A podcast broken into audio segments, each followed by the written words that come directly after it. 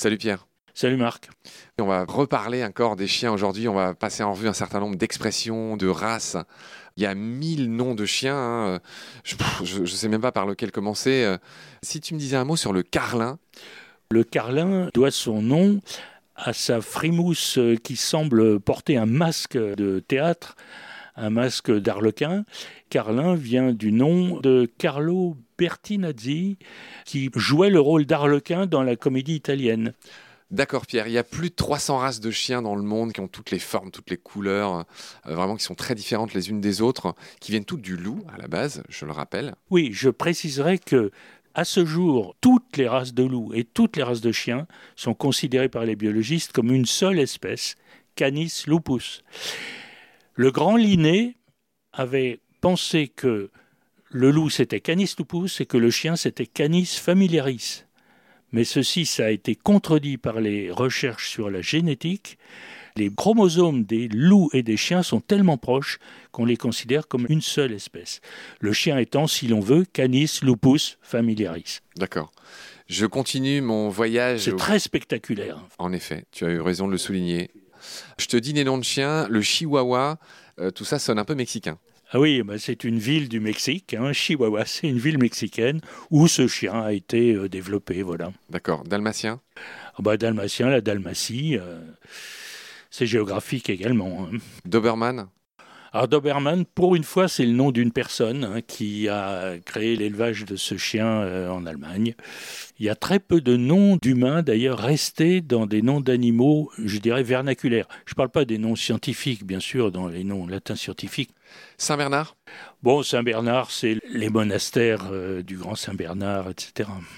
Samoyède? C'est une euh, tribu de la Sibérie. Il y a cette euh, race de chiens qui s'appelle les terriers, terrier en, en- en anglais. Alors là, j'imagine que ça a à voir avec le fait qu'ils sont employés pour la chasse dans les terriers, c'est Oui, oui, bien sûr, ils débusquent les animaux dans les terriers, et notamment le fox terrier qui débusque euh, les renards. hein. ça Pierre, donne-moi le nom du plus célèbre, du plus mondialement connu de tous les fox terriers à poil dur. C'est Milou Voilà. Donc Milou est un fox terrier. Pourquoi on dit fox?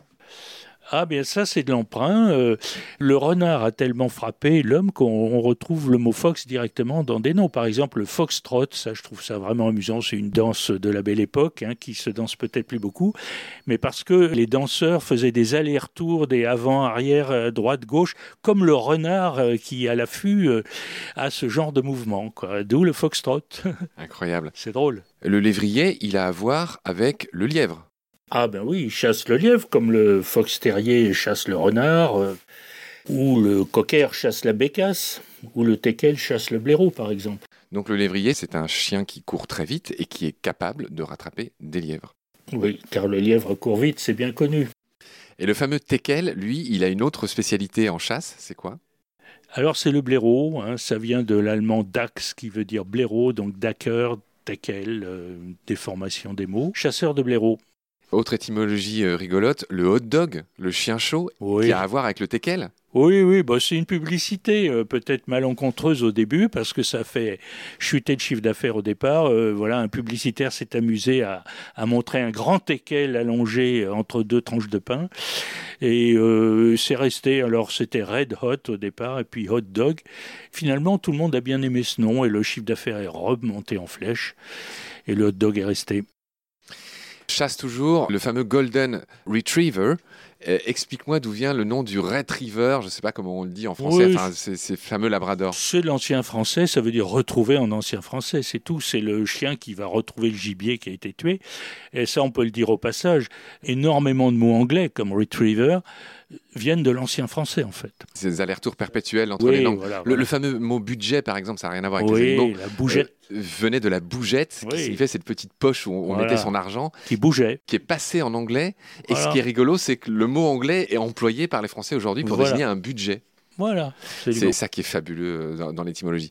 Pierre, mais je reste sur notre sujet des chiens. Le cocker, le cocker, lui, il a à voir aussi avec la chasse et avec la bécasse. Voilà, parce que la bécasse, c'est woodcock en anglais. Voilà, et donc on laisse tomber le wood, il reste cocker, c'est euh, le chien. Cocker. euh, À l'origine, rapportait à son maître des bécasses, Eh woodcock. eh oui. Euh, Parle-moi du Spitz, ce petit chien des mémés euh, allemands. Oui, ben, un Spitz, euh, c'est le pointu. Il a tout de même une variété, le Spitz, oui. C'est un loulou. Pierre, voilà ce qu'on pouvait dire sur les différentes races de chiens. Je te remercie beaucoup. Je te retrouve très vite. On va encore faire un épisode sur les chiens. Je pense qu'il y a encore deux, trois trucs à dire sur eux. Oui, c'est inépuisable, les chiens. Salut Pierre. Eh bien, salut Marc.